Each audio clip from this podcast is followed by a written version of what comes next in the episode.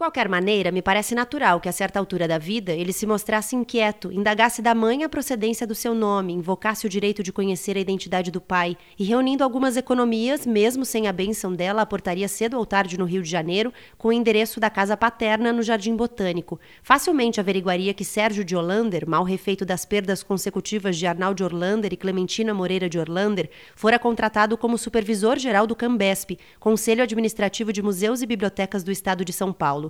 Na lista telefônica da capital paulista constava um Holander Sérgio D, mas antes de discar 518776, ele relutaria bastante, pois o diálogo se anunciava duro. O telefone de casa tocaria enfim, e daquela língua estranha, mamãe só poderia entender o nome repetido do outro lado da linha. Sérgio de Holander, Sérgio de Holander. Passaria o aparelho ao meu pai, que num primeiro momento perderia a voz, depois embatucaria no idioma enferrujado, depois ficaria com os olhos úmidos e nesse meio tempo mamãe já teria compreendido tudo e choraria também. E na certa se ofereceria para preparar uma lasanha em casa, onde o enteado seria acolhido como um filho. Se fosse o caso, hospedaria por uns tempos no quarto de um dos meios irmãos. Pelo bem do jovem, mamãe seria mesmo capaz de mandar vir de Berlim a própria Anne, que talvez passasse necessidades num país ainda afetado pela guerra. E moraríamos todos respeitosamente sob o mesmo teto mais um intervalo no espetáculo e os aplausos do público interrompem o fluxo do meu pensamento. Francisco está à procura de um irmão que ele descobriu por acaso. Sérgio, que leva o mesmo nome do pai, foi fruto de um romance vivido em Berlim antes do casamento do intelectual patriarca da família Orlander. A mãe, uma italiana de personalidade forte que remete a um extremo cuidado familiar, não fala do assunto. Aliás, ninguém fala. A busca pelo irmão alemão, uma história com base na realidade que ganhou enredo ficcional nesse quinto romance de Chico Buarque, é rodeada de silêncios. O narrador parte de cartas e correspondências oficiais para especular sobre o que teria sido deste irmão, que rumo ele teria seguido. Ele imagina coisas terríveis, pensando em como teria sido a infância do Sérgio, irmão, na Alemanha nazista, em guerra. Enquanto isso, no Brasil, a ditadura militar toma forma, endurece e o irmão que ele conhece, carinhosamente Mimo, desaparece.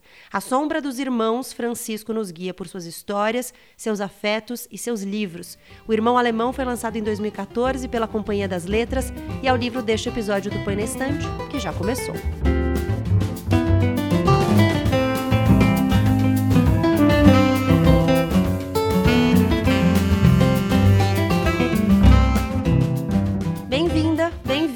Primeira temporada deste podcast. A cada 15 dias eu convido duas pessoas a lerem o mesmo livro que eu. A gente se junta para trocar impressões, ideias questões. O tema dos primeiros oito capítulos que formam essa temporada? Boas-vindas. Eu sugeri que um dos convidados de cada episódio escolhesse o livro sobre o qual falaremos. Sem direito à negociação, escolheu tá escolhido. E hoje, para conversar sobre o irmão alemão, estão comigo Ayana Freitas e Tomás Chiaverini. Muito obrigada por estarem aqui. Ayana Freitas, quem é você? Obrigada. Eu sou jornalista, trabalho atualmente em rádio, mas já trabalhei em várias áreas. Sou mãe, já fui uma leitora mais voraz. Infelizmente hoje não tenho muito tempo, porque sou mãe. Mas foi muito bom, gostei muito do convite porque me fez reler um livro que eu já tinha lido e acho que sempre que a gente relê um livro é como se fosse um novo livro, assim. E para mim foi, na verdade, foi um novo livro, gostei muito. Tomás Chiaverini. Eu sou jornalista também, eu tenho uma carreira dupla, então sou jornalista e escritor. Ultimamente eu gasto meu tempo basicamente cuidando dos meus três filhos. O primeiro filho de carne e osso, que é o Antônio. O outro filho é o Rádio Escafandro, que é meu podcast.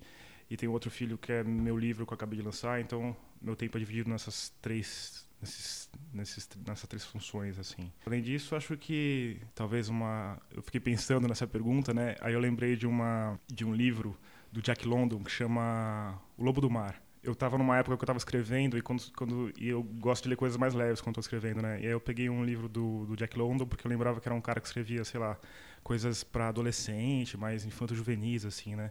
E o livro Lobo do Mar é um, é um livraço, assim, super profundo e tem um personagem que chama Lobo Larsen, que é um que é um lobo do mar, né? E, é um, e o personagem central ele ele sofreu um naufrágio, ele foi colhido por esse por esse navio e aí o Lobo Larsen sempre fala que os humanos são fermentos disputando espaço e brigando por alimento, assim, né? Então acho que como humano, assim, eu me vejo também como um pouco de um, um fermentinho crescendo, reproduzindo, buscando espaço para respirar e para para alimento, assim.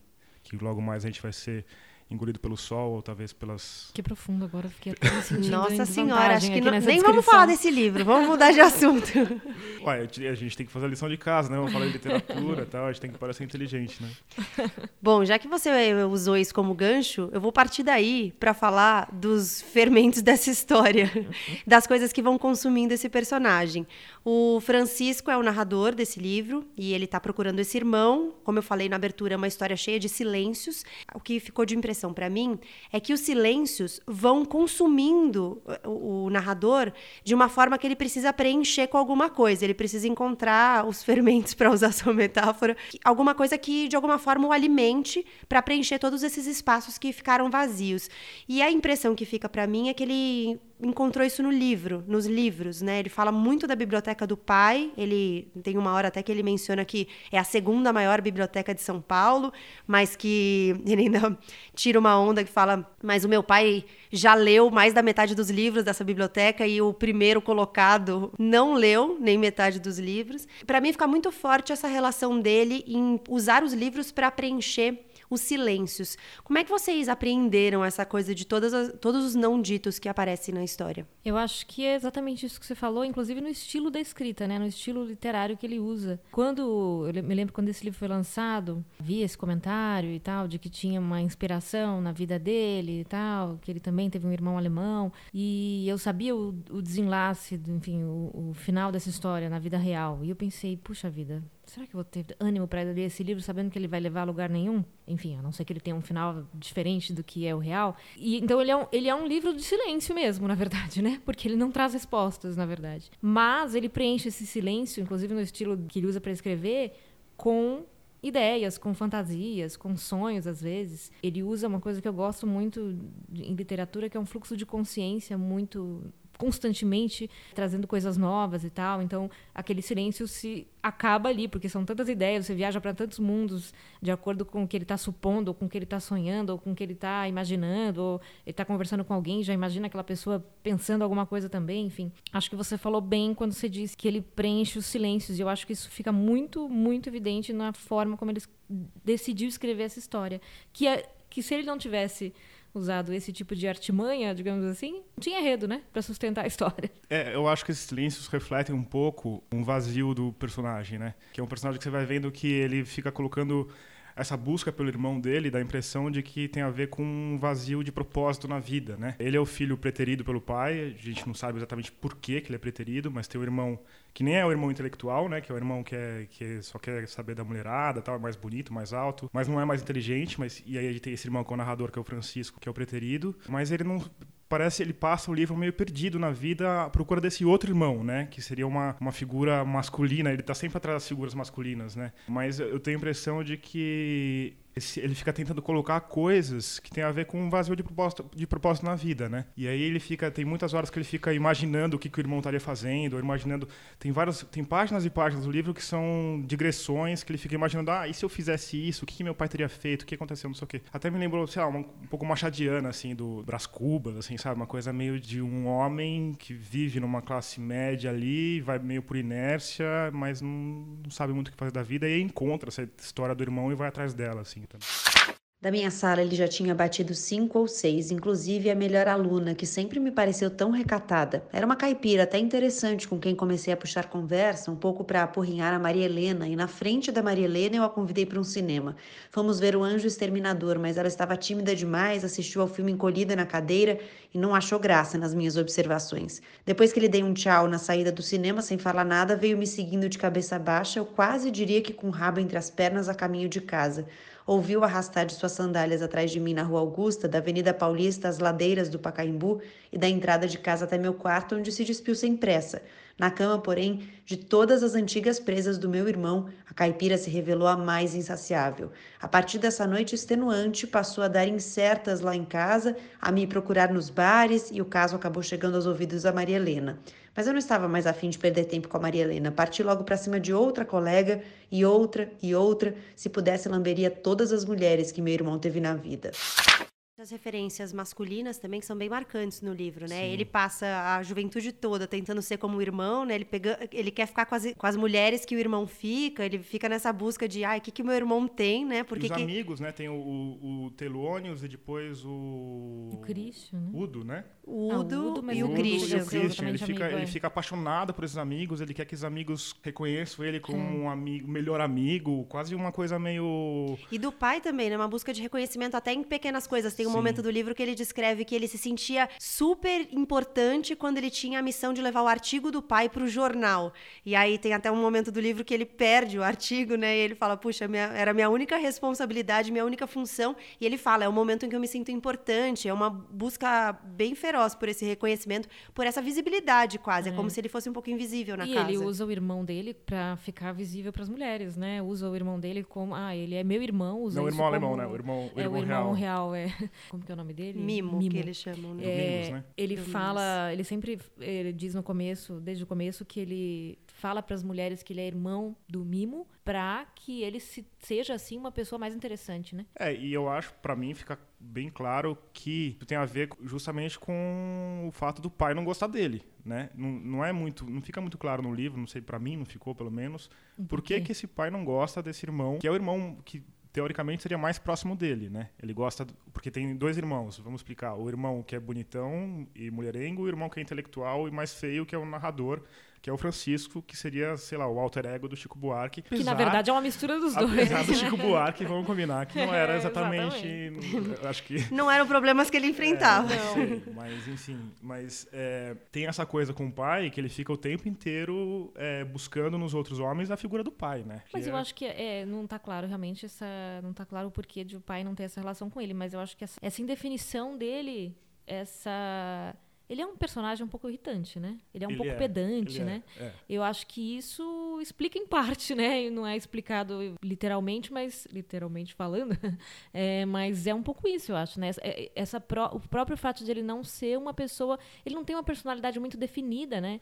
Ele se molda meio de acordo com os amigos que ele faz. Mas é porque ele está buscando um reconhecimento tão de um jeito tão intenso que eu acho que ele de se, qualquer jeito, se perde né? nisso. É. é assim, como é que eu vou me encaixar aqui? O que, que tem de espaço? Espaço para mim. E ele começa a procurar isso das formas possíveis. Nos é. livros, por exemplo, ele começa a ler e aí ele, ele praticamente decora a biblioteca do pai, ele vai atrás dos livros que o pai leu e lê os livros que o pai leu. Em determinado momento ele fala que ele já sabia até quantas vezes o pai tinha lido e relido aquele livro só pelos sinais que uhum. o livro tinha. Então, eu acho que ele vai buscando onde dá. Ele vai se adaptando, mas eu acho que talvez até isso faça com que ele seja um personagem pouco cativante, pouco interessante talvez para uma pessoa que com quem o pai também não consegue ter um vínculo, né? Agora, a gente fica pensando, porque daí tem essa questão do pai, seu Sérgio de Holanda, o é. pai do Chico, o Sérgio Buarque de Holanda, né? Tem toda essa questão metalinguística aí e essa coisa da autoficção, né? E aí a gente fica pensando, será que na relação do Chico Buarque com o pai, que era um super intelectual, e o Chico, pra gente, o Chico é um super intelectual, mas pro Sérgio Buarque de Holanda, claro. um cara que, que canta MPB é um intelectual menor. Será que existe uma semente aí dessa questão do, do pai, porque o irmão, que é o narrador, também é um cara das letras, né? E o pai também vê ele como um intelectual menor. Será que isso é uma questão que o Chico tinha com o pai dele? Tem uma história Acho que de essa que... é uma dúvida que fica o livro todo, né? O que, o, o que é real, o que é real, é. o que é... Mas tem uma história de que realmente ele, o contato que ele tinha com o pai era muito frio, né? Era complicado, Ele não, não entrava de, direito na biblioteca, ou ele via de muito de longe. Acho que tudo isso, inclusive é o que, que eu gostei muito desse cenário que se forma dessa biblioteca, que você fica imaginando as paredes, que uma hora ele até comenta algo como se ele achasse que as paredes eram formadas por, por estantes, né? E se você tirasse os livros, elas desabariam. Esse cenário é muito mágico, assim. Essa, essa coisa distante do pai dele, pelo menos, é real. Acho que talvez não, não sei se nesse nível que ele cita, até porque eles tiveram amigos em comum, né? Intelectuais que Sim. foram amigos do pai e foram amigos do filho também. Então, não sei se essa distância era tão grande, mas tem um fundinho de verdade nessa, nessa história, eu acho. Eu também fiquei imaginando muito a biblioteca, assim. Foi um cenário que se é. formou, se desenhou mesmo na minha cabeça, até porque todas as relações da família passam pela biblioteca. A mãe, quando ele fala, traz o cuidado com a mãe, ele fala quantas vezes ela ficava organizando os livros, meio que hierarquizando de alguma forma nos critérios dela os livros que estavam ali. Então todas as histórias passam pela biblioteca. Pra... E a mãe é, basicamente, para o pai, como mulher, a mulher da biblioteca, né? A bibliotecária. Né? É a bibliotecária. Uhum. A importância que ela acha que tem para o marido é ela cuidar dos livros do marido, né? Desta vez me parece claro que depois de lhe enviar cartas e cartas na ilusão de que ele regressaria à Europa ou que no mínimo abrigasse no Brasil com a criança, ela se sentiria enjeitada. E ao se inteirar de que Sérgio casou com outra, ainda por cima italiana, o apagaria definitivamente da sua vida, rasgaria retratos e bilhetes e, em hipótese alguma, revelaria o nome dele ao filho. Mas é possível que, com um sentimento emaranhado entre orgulho e desgosto, ela visse o menino se criar numa espontânea paixão pelos livros ele passaria os dias na Biblioteca Nacional, ignorando que em seus corredores imitava as passadas largas do pai, manusearia com avidez as mesmas páginas de poesia e prosa que o pai nunca se cansou de manusear. E ao passar para a literatura contemporânea, quero supor que o rapaz, sem motivo perceptível, sentisse certo mal-estar naquele recinto. Não estava seguro de suas escolhas literárias, largava livros sem saber porquê e, coincidência ou não, só então começou a perturbá-lo real e profundamente a ausência do pai. Por mais que insistisse nas leituras, sentia falta do pai no existencialismo, nos novos romances, na poesia nihilista, buscava em vão seus rastros nos livros da história mais recente.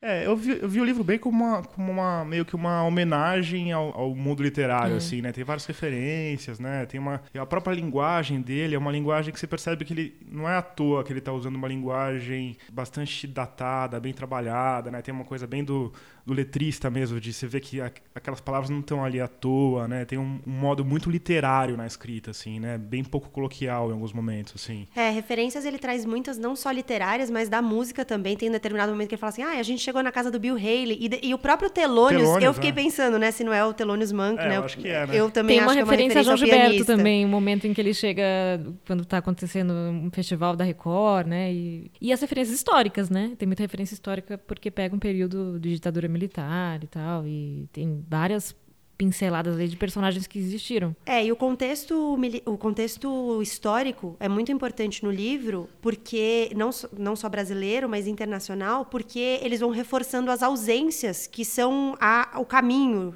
principal do livro, né?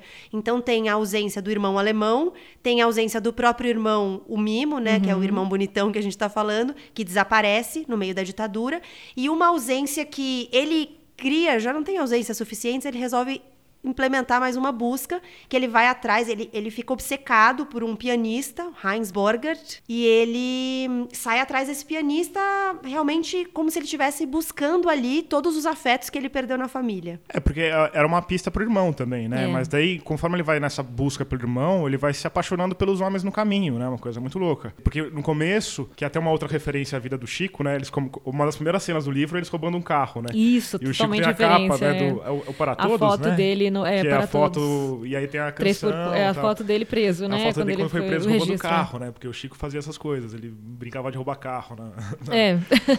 e, e, aí tem e aí tem esse amigo, aí depois tem o, o, aí esse amigo abandona ele, ele fica meio com uma é uma dor de cotovelo de, de amor mesmo, né? E aí tem o Christian, que é o filho do pianista, o próprio pianista. É. Então, e o, o Christian inteiro... é um personagem também que parece que tem um pouco como ele uma carência afetiva, né? E eles se apegam, acho que muito por isso, né? Ficam próximos muito por causa disso, né? É, e as mulheres ficam meio no segundo plano, né? Total. As figuras é. femininas são tipo. Estão de passagem. Bem, é, e um, uma função erótica ali, né? É, exatamente. É, a mãe que aparece com um pouco mais de força, mas é muito engraçado como ele define a força dela, ele descreve a força dela em coisas muito hum, triviais, assim. Então ele tem um determinado momento no começo do livro, quando ele ainda está desenhando para a gente quem é a mãe, que ele fala das baratas e que a mãe não tinha medo de barata. E aí são coisas muito. Da, da dona de casa mesmo, é, né? Da, é. da mulher do lar, né?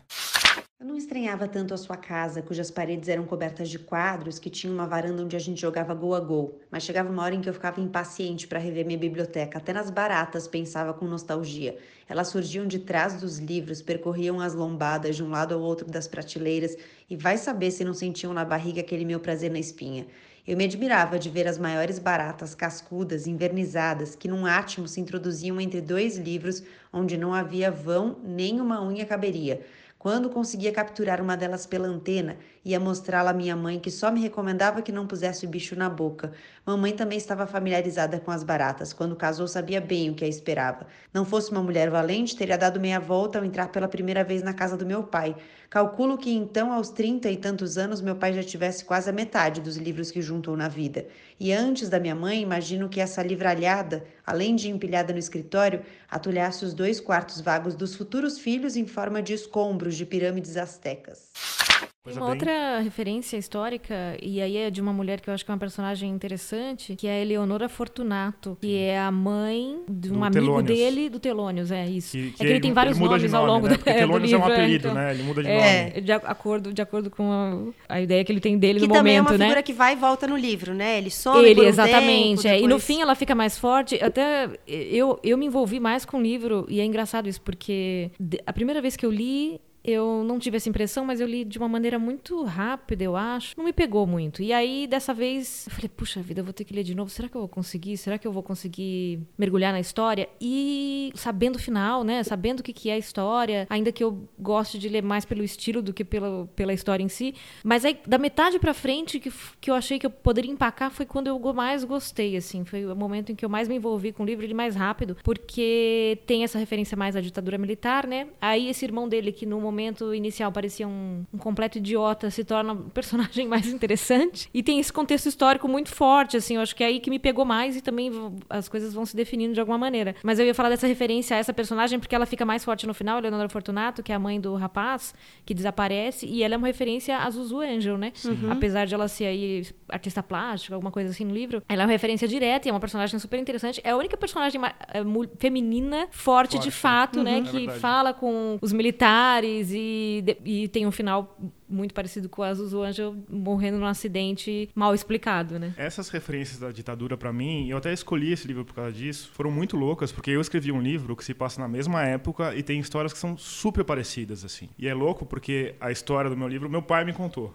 E meu pai tem a idade do Chico hoje, um pouco mais novo. E o Chico tá contando uma história que ele viveu, né? Ele era jovem nessa época. E eu tô contando uma história que o meu pai viveu. Então eu fiquei imaginando como, qual que é a diferença de você narrar uma coisa que tá tão mais próxima, mais distante, assim.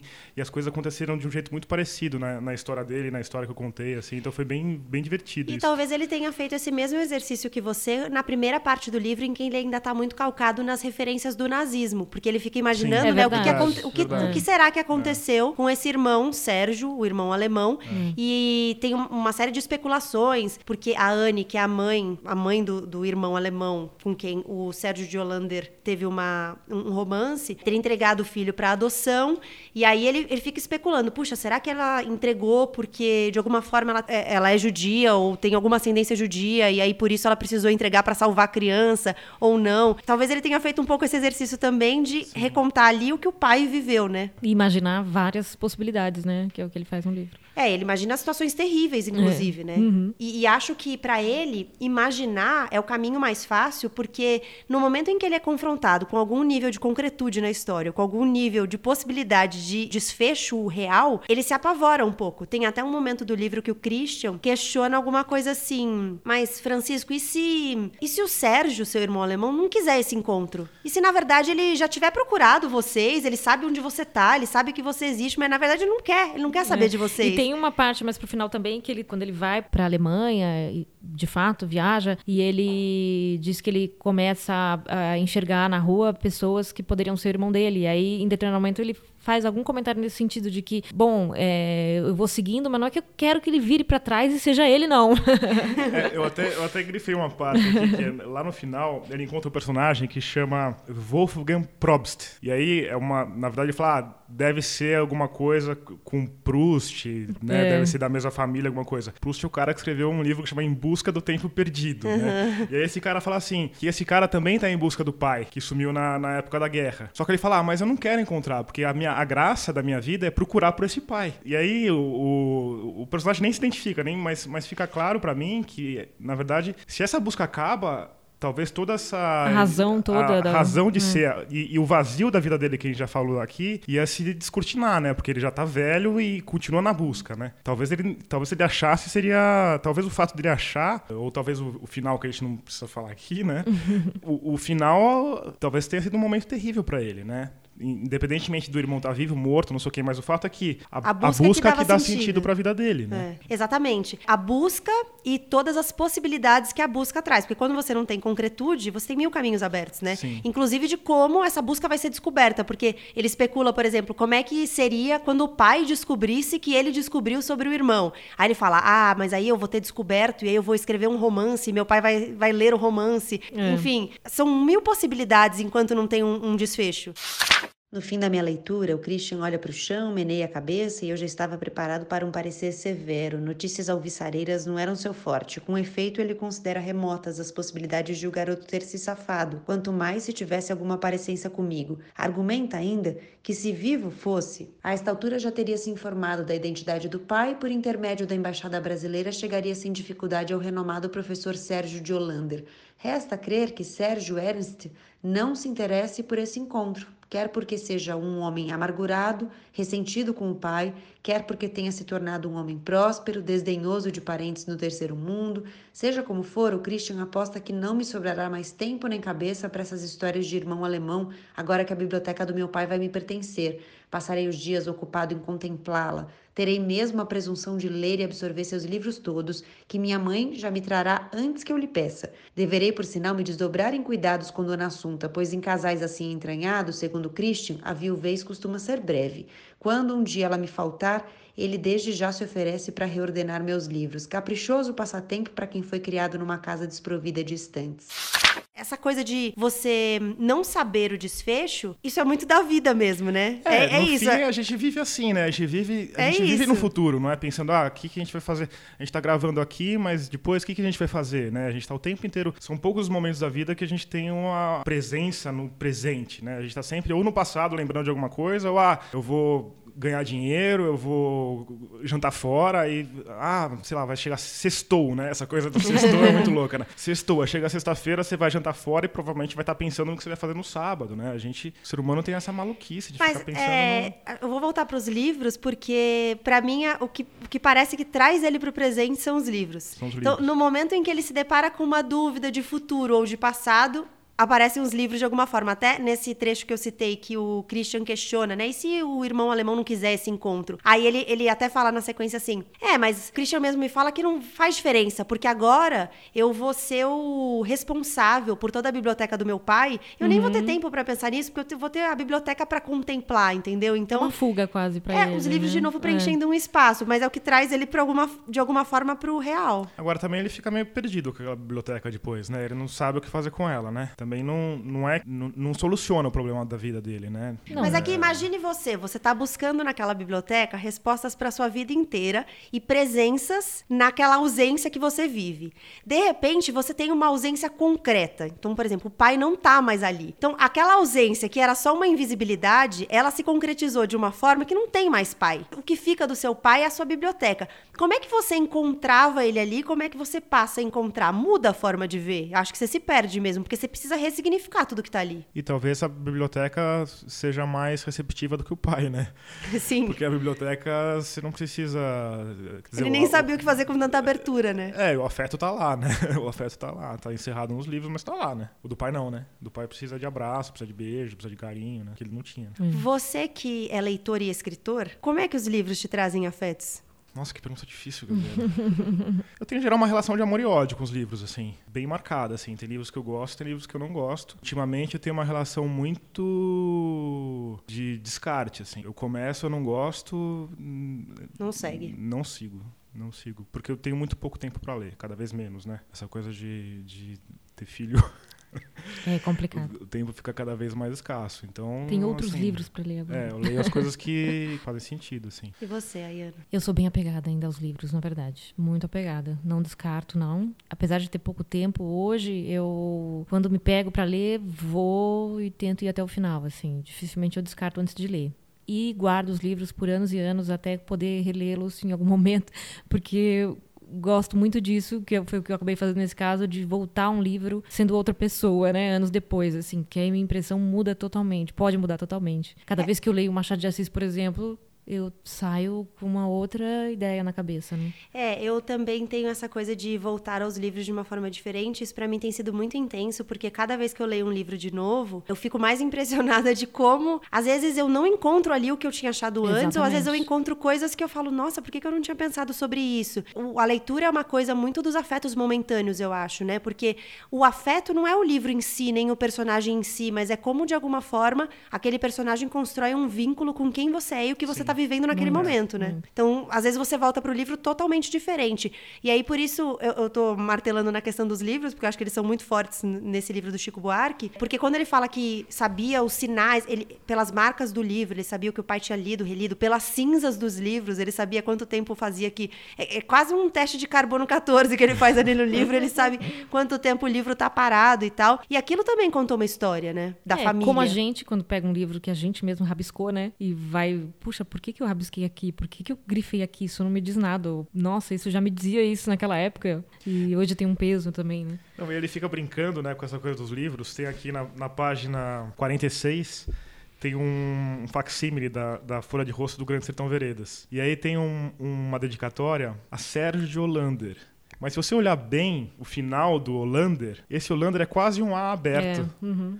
Então pode ser que essa dedicatória seja de fato ao Sérgio de Holanda. Quer dizer, existe uma possibilidade dessa dedicatória ser real. Não só isso, como eu fiquei olhando e imaginando que ele tirou o nome Holander, a ideia do nome daqui. saiu daqui. Acho muito provável. Dessa dedicatória do Guimarães Rosa com um A aberto no final, que parece um ER, né? Então, em vez de Holanda, fica Holander. É, me parece então, que tá, tudo que tá tem aqui de inteiro, né, documentação né, nessa... histórica, enfim, é tudo real. Você acha que é tudo real? Sim, pelo mas, que mas, eu sei, sim. Mas, mas daí o, o nome Holander eles alteraram. Porque tá sempre... É, nas outras eu não reparei se, ela, tá se ele tá... E tem Mas umas... é que tem a máquina de escrever, tem né? Tem com a máquina de escrever, é verdade. É, é ele traz as imagens no, no livro, ele traz as, essas imagens, como essa, essa folha de rosto do Grande Sertão, mas ele traz também a correspondência que eu citei no início, né? Sim. Tanto uma correspondência pessoal quanto uma correspondência oficial, de órgãos oficiais de Berlim, Sim. tentando entrar em contato com esse tal de Sérgio de Hollander, até para fazer alguma coisa a respeito do processo de adoção do menino que estaria Sim. lá. Então, assim, e aí? Você vai mandar uma pensão? Você vai querer participar? participar desse processo, como é que vai ser. Então, tem cartas datilografadas desse, desse órgão que está tentando se comunicar com o Sérgio de Holanda, e o Sérgio de Holanda respondendo, dizendo que há, uma, inclusive, uma dificuldade em todas as certidões, porque ele precisa provar a ascendência do menino, provar que o menino é cristão. E a ascendência dele, né? Na uhum. verdade, dele, da. Dos, ele precisa de toda. Ele fala de todas as certidões é. de batismo que ele é. precisa achar, que ele não acha. Para provar que ele não é judeu. Rio, novembro de 1937 ao subprefeito da Administração Regional de Tiergarten, Berlim, Secretaria da Infância e da Juventude, Tutela Pública. Desde a minha resposta à sua carta de 26 de maio de 1937, esforcei-me bastante para conseguir todas as certidões necessárias, minhas e de meus antepassados, a fim de comprovar a origem ariana do menino Sérgio Ernst, que se encontra sob tutela pública. Infelizmente, as condições aqui no Brasil não facilitam essas investigações. Até 1889, não existiam nem sequer certidões de nascimento, porque o catolicismo era até então nossa religião estatal e as únicas certidões eram. Até o momento, tenho apenas minha certidão de batismo, a certidão de batismo de minha mãe e a certidão de casamento dos meus pais. Nem mesmo a certidão de batismo de meu pai consegui obter. Escrevi sem sucesso para Pernambuco, estado de nascimento de meu pai, bem distante do Rio. Não souberam me informar sequer a igreja onde meu pai, já falecido, foi batizado. Não seria possível enviar uma soma mensalmente para o sustento do menino? Agora que ele vai fazer sete anos, renovo minha sugestão e peço encarecidamente ao senhor que a transmita à senhora Ernst. Eu lhe ficaria muito grato por esse empenho. Caso o Sérgio Ernst pudesse vir para cá, eu teria grande alegria em lhe propiciar uma boa educação. Caso isso não seja possível, pergunto ao senhor a quem devo. Envio-lhes em anexo a certidão de batismo de minha mãe e a minha, bem como a certidão de casamento de meus pais. Eu depois eu fui fazer a lição de casa, né? Eu achei, eu, parece que o pai já sabia que tinha esse irmão, né? Mas o Luiz Vargas, que é o dono da, um dos donos da Companhia das Letras, encomendou uma pesquisa para um historiador que foi encontrar lá. Inclusive, até tem um lugar que ele. Parece que ele achou a história num, num boteco ali espanhol, né? Que o, o Chico cita, cita no livro uhum. depois, né? Mas, é, mas esses documentos, uma parte desses documentos, pelo menos, provavelmente não exatamente como estão no livro, porque tem essa questão do nome, mas provavelmente alguns desses documentos. É, não, acho que todos são. São acho reais. Que pode né? ter tido alteração, Talvez eles tenham mudado pelo que eu sei, todos são reais. Nome, né? é. É. É, Inclusive é, fotos, mas de né? fato a historiografia Não, e a história do irmão é, é bem parecida com a história real, né? bem Isso, parecida. aliás, é algo que, que me incomodou muito quando esse livro foi lançado, que é ele pegar essa história, uma referência pessoal dele, e transformar isso em ficção. E eu gosto muito da definição que o Robert Schwartz dá aqui atrás, que é uma invenção realista. Mas eu confesso que foi o que mais me incomodou, porque... Mas por quê? Porque é uma elaboração, né? Na verdade, Pois ele tá é, falando da então. história dele pois mesmo. é, mas não sei se é porque eu, eu sou muito fã de Chico Buarque como compositor e cantor, e aí tenho uma certa dificuldade para lidar com os livros dele, porque acho ele muito mais genial na música. E aí Eu também. então, e aí, quando teve essa história, eu falei, puxa, me parece que apelação, por que ele vai usar? Por que, que ele não cria uma história do nada? Por que, que ele vai. Enfim. Mas depois que eu li, eu entendi um pouco, assim, porque era uma coisa. Era uma história legal, era uma coisa curiosa, era, um, era um, ah, essa, essa procura em si, que não foi tão intensa na vida real, mas ter um irmão perdido em outro lugar e ele descobrir isso, e de repente, se ele tivesse feito isso desde jovem, como o personagem fez, ido atrás, rende uma boa história mesmo, assim. Não, mas e talvez na- no, no fluxo de pensamento É. dele na vida real tenha sido uma busca intensa. Talvez tenha Talvez, sido uma é questão verdade, martelando ali na cabeça É. dele. Porque eu acho que o escritor, muitas vezes, ele tá elaborando também. Ao longo Ele da tá- vida, né? É, ele tá escrevendo para elaborar alguma coisa. É, É, escrever verdade, é só o, é. é só o Desfecho, né? desfecho ali, né? É. Mas eu acho assim, essa coisa da autoficção tá muito em voga, até talvez tenha estado mais em voga, mas te- tem uma certa crítica a isso, mas eu acho que faz todo sentido. Eu acho que a gente tá numa, a gente tá numa sociedade que a autoficção faz parte da nossa vida como nunca fez antes. A gente tá, todo mundo tá auto, fazendo a sua própria autoficção no Instagram, no Twitter, no Acho que é Facebook. por isso que eu não gostei É da natural ideia, que o então. escritor fale, É, sim, a- sim. assuma essa estética que é a estética do nosso É, tempo, assim, verdade, sabe? verdade. É, mas acho que a gente tá agora tentando desfazer. Tentando parar um pouco com tentando isso. desfazer isso, porque eu acho que a gente teve uma leva muito grande de escritores fazendo essa autoficção Sim. e de repente acho que os próprios escritores pararam pra pensar e falar: "Puxa, eu preciso escrever em terceira pessoa também, sabe? Eu não sei escrever que não seja em primeira pessoa". Eu Não sei, eu, eu vejo um movimento um pouco no sentido contrário nesse momento na literatura brasileira, especialmente. Então, aí você tem, sei lá, o Flaubert, que é o, o inventor do romance moderno, que ele escreveu o livro mais famoso dele, que é Madame Bovary. É a história de uma, uma mulher de alta sociedade que é bígama, ela tem um caso, né? E isso, na época, chocou a sociedade e tal, e ficou todo mundo especulando quem que era essa mulher. E o que, que o Flaubert falou? Eu sou a Madame Bovary, né? Eu não vou falar em francês porque vai ficar feio, mas eu sou a Madame Bovary. E isso é uma coisa que, é- que os escritores é, é meio que nem o sonho pro Freud, entendeu? Você é todo mundo que tá ali. Não tem jeito de. é, o escritor tá sempre falando sobre a sua própria vida. Claro, mas o que Qu- eu tô quando dizendo ele assim é- é essa voz muito hum, autorreferenciada. Então, Quando ele uma su- primeira quando você vem pra pessoa. primeira camada, uma- assim. É, porque obviamente acho que o escritor É. sempre tá ali em várias, em várias facetas. É, tudo que tá no, no livro é também o escritor. Mas estou dizendo mais dessa coisa, inclusive da narração em primeira pessoa mesmo, de mudar, falar, vamos narrar um pouco em terceira pessoa. Que é muito mais, é muito mais confortável, né? Eu, é, eu preciso falar- ficar falando do meu livro aqui, mas Pode aqui eu não consigo. Eu acho meio chato, mas eu não consigo falar muito sem. Eu escrevi Você ele. não falou o nome dele ainda. chama Correio do Fim do Mundo. Eu, e ele tinha vários. Eles têm vários personagens que vão crescendo, vão, vão envelhecendo ao longo do livro. É, eu tinha escrito o livro em primeira pessoa para todos os personagens. E aí o livro ficou na gaveta dois anos, assim. Aí depois uma editora resolveu publicar. E eu fui pegar de novo. E essa coisa de ter os, cada, cada narrativa em um personagem me pareceu ruim, assim. E aí depois eu sentei e reescrevi o livro em terceira pessoa. E aquilo fluiu com uma naturalidade muito melhor, assim. Porque, não sei, talvez eu estou concordando com você. Eu acho que talvez aparecer menos no texto seja uma coisa boa, né? Talvez a gente. Talvez É, a não tô nem literatura. fazendo aqui um julgamento, só tô dizendo que a minha observação é de que a gente passou por uma fase muito intensa dessa autorre- autoficção muito autorreferenciada, muito em primeira pessoa, e nesse momento eu vejo um distanciamento um pouco maior. Acho que há um movimento de voltar para outros, outros Será que esse livro caminhos. seria melhor se fosse escrito em terceira pessoa? Putz, eu, eu acho que nesse caso não. Por- porque a história é dele mesmo. É uma, é uma história. É uma história muito. Eu acho que essa dúvida que permeia o livro, que pelo menos pra mim ficou durante o livro inteiro. O que, que é é. real, o que, que não é. Sim. Até as imagens. Será que essa carta é real? Será que Sim. essa carta não é? é? Isso pra mim foi uma coisa que me prendeu ao livro, que não é um livro que me pegou tanto. Até porque eu estou no momento de ter mais dificuldade de ler esses fluxos de consciência, em que ele divaga, especula. Eu gosto muito desse estilo ainda. Eu sempre acho que é o que gostei mais me prende, muito. na verdade. O que mais me prendeu nesse livro, acho que foi isso. Eu sempre gostei muito e por algum motivo eu tenho gostado menos ultimamente. Então o livro não me pegou tanto, mas essa dúvida, essa pulguinha atrás da orelha de, putz, será que isso rolou mesmo? Será até onde é real, até onde é tem ficção? Tem um charme, né? Tem, e, e, tem uma coisa meio de, de ter uma graça ali, né? Tem uma bossa, né? Que você fica lá querendo descobrir mesmo, né? Uma graça meio de Sim. jogo da amarelinha do Cortázar, sei lá, que tem um monte de brincadeirinhas e armadilhas no livro. Até porque ele mistura, ele não dá muita pausa, por exemplo, né? Ele tá num parágrafo ali que é totalmente um, uma divagação é. e depois já vem um parágrafo que é ele na realidade ali. Você é isso. Não, ele corta totalmente. Ele né? corta totalmente, Mesmo não tempo, tem uma né? divisão. Às vezes um exato, morreu, exato, é. volta. E... Mas assim, um parágrafo embaixo do outro, né? É, você não tem, é. não é muda o capítulo, não tem um espaço, nada. Parágrafos você, longos, aí você né? volta um pouco para pra será que eu tava, será que o que eu estava lendo era real ou não, é. né? Isso eu achei bem legal, assim, achei que uma estratégia interessante para você ficar preso. Né? Não sabia que poltronas de avião são tão apertadas, nem que um varapau alemão invadiria meu espaço com seu joelho direito. Mas depois de noites e noites a sonhar com esta viagem, eu não haveria de fechar os olhos logo agora que a realizo, mesmo que estivesse refestelado na primeira classe. Reservei um assento de janela na expectativa de avistar o mar, mas o avião nem bem decola e já embica nas nuvens. Por cima das nuvens, em altitude e velocidade de cruzeiro, seguimos mais ou menos a linha do litoral brasileiro que o navio do meu pai costeou em 1929. Acompanho a rota aérea na revista de bordo com a divertida sensação de sobrevoar aos quase 70 anos de idade os caminhos do meu pai antes dos 30.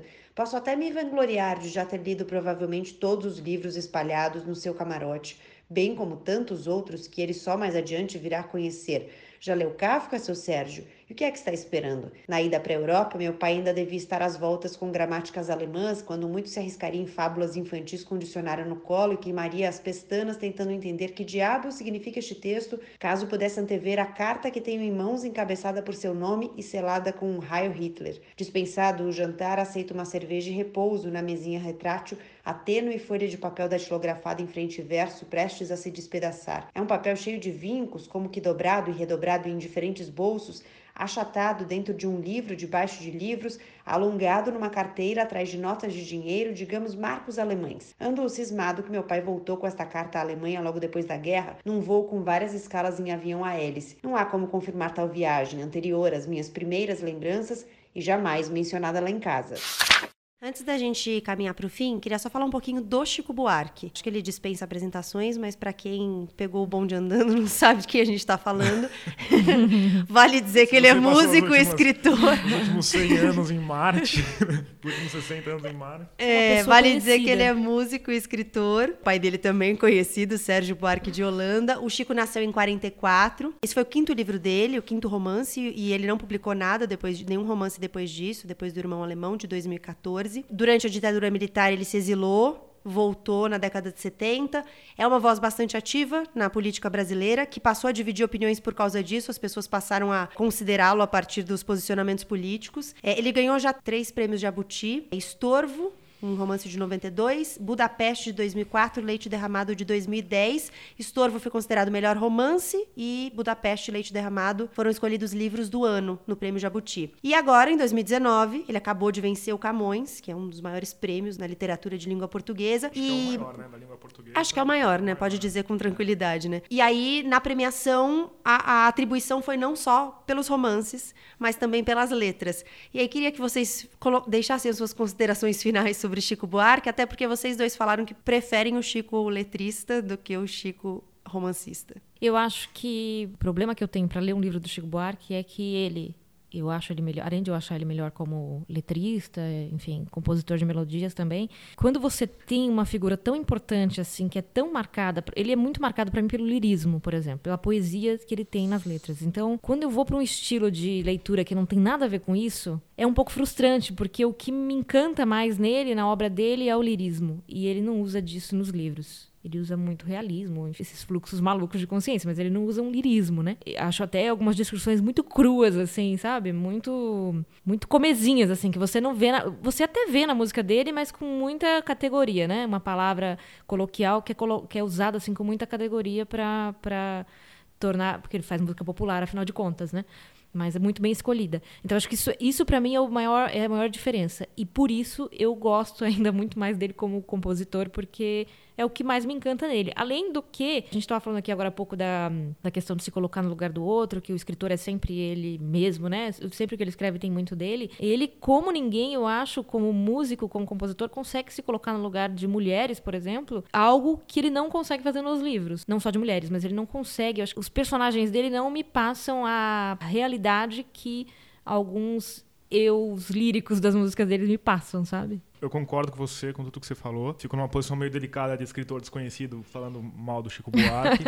mas o fato é que. Eu, então eu vou falar só desse livro, tá? Não, vou nem... não mas eu, eu, eu gosto do Chico, eu sou, assim, cresci ouvindo Chico Buarque. Eu gostei muito do Leite Derramado, é, mas desse livro eu, assim, achei que tem vários problemas, apesar de eu ter escolhido. eu achei que, assim, tem umas coisas na, na, na, narrativa que são mal resolvidas, tipo, os documentos, por exemplo, chegam cada vez de um lugar diferente. Você não entende por que, que o Ministério da Justiça do Brasil tá mandando documento, e de repente o, irmão saca o documento, vão aparecendo os documentos que, que desfazem os nossos da narrativa e, meu, por que, que esse documento tá na mão desse cara, sabe? Aquela coisa que você vê, que você tá vendo na série, você fala, meu, por que, que, essa, que esse personagem tá fazendo Qual isso? Qual a chance, sabe? né? Qual a chance disso acontecer, né? Mas eu acho que o maior problema do livro é que ele não é nem um livro que é profundo, como, sei lá, um Machado de Assis. É Machado de Assis também é meio complicado, né? Mas, sei lá, um, vamos pegar um escritor tá em voga, sei lá, um Walter Ugumãe, por exemplo. E também ele não vai para parte, para não pega, não pega no cômico de um Santiago Nazarian ou de um Reinaldo Moraes. Isso é algo que ele faz com as músicas, né? É, ele, então, consegue ele essa consegue, profundidade e, e, e, o nas cômico músicas, também. é. Ele, Exato, né? é. E assim, uhum. eu acho que ele é um livro que fica meio incerto ali, mas principalmente eu acho que os personagens são rasos. Eu tenho a impressão É, eu que ele ficou acho. com medo de. Porque escrever sobre a própria, própria família é um negócio que é complicado. Você tem que olhar na cara das pessoas depois, né? Tem as irmãs aí, tem, tem as tias, tem os- as pessoas leem. E é complicado isso. É duro você olhar na cara de uma pessoa que você, que você tá usando ela como referência, né? E me dá a impressão de que ele não teve. não, não, não, não bancou, assim, sabe? Vamos falar do problema do pai com o filho, então vamos falar de verdade, entendeu? Vamos, tem que abrir as vísceras e colocar na mesa. É isso que a, que a, litera, que a boa literatura é. A gente tem que rasgar o, as vísceras, entendeu? Mas a impressão que me passa é que ele não quis essa profundidade também, Então, né? não, e não quis, só que Mas daí, também não ficou mas uma também não coisa, entregou uma coisa que é, é, leve. Então fica uma humor, coisa meio é. no meio do caminho ali que você fala, meu, tipo, qual que é exatamente Mas eu o tendo a propósito achar que é um livro mais assim? leve do que profundo, na é, verdade, pra mim né? a impressão que fica, essa coisa das discrepâncias da história nem me incomodaram muito, porque pra mim a impressão que fica é que ele só precisava preencher um buraco. Tipo, eu preciso contar essa história, preciso que ela tenha continuidade, o Preencher que o vai vir depois disso. Então é isso, chega de silêncio, Preciso alguém, alguém precisa falar disso, alguém precisa falar desse irmão que é invisível, que ninguém fala, que ninguém sabe se está vivo, se está morto, que ninguém sabe se sobreviveu, se O foi morto no foi campo lá, de mandou o concentração. historiador lá buscar, achar o irmão. Agora escreve esse negócio, Chico. Exato. Aí, a impressão pra mim que fica disso. Mas assim, apesar de o livro não ter me pegado tanto, ficou um pouco disso que a gente falou no meio de, putz, a, a vida é isso, né? A gente vivendo sem saber onde é que vai ser, com um monte de fluxo de pensamento, a gente especulando as histórias como frase teria assim sido, cheio o- de cis. que o livro cita do Vitor Hugo, eu acho. Mas fala algo assim, que, enfim, a vida é- são decepções e, e é isso. e Então é tá. um pouco Então o vamos resumo terminar do assim livro. pra né? cima. Vamos- Vamos terminar assim pra cima com essa mensagem otimista. A Ana Freitas, Tomás Chiaverini, muito obrigada pela presença de vocês. Onde as pessoas encontram vocês? Querem vender seu peixe? Seus peixes? Vende o seu peixe primeiro. Não, vende o seu, que você tem até livro.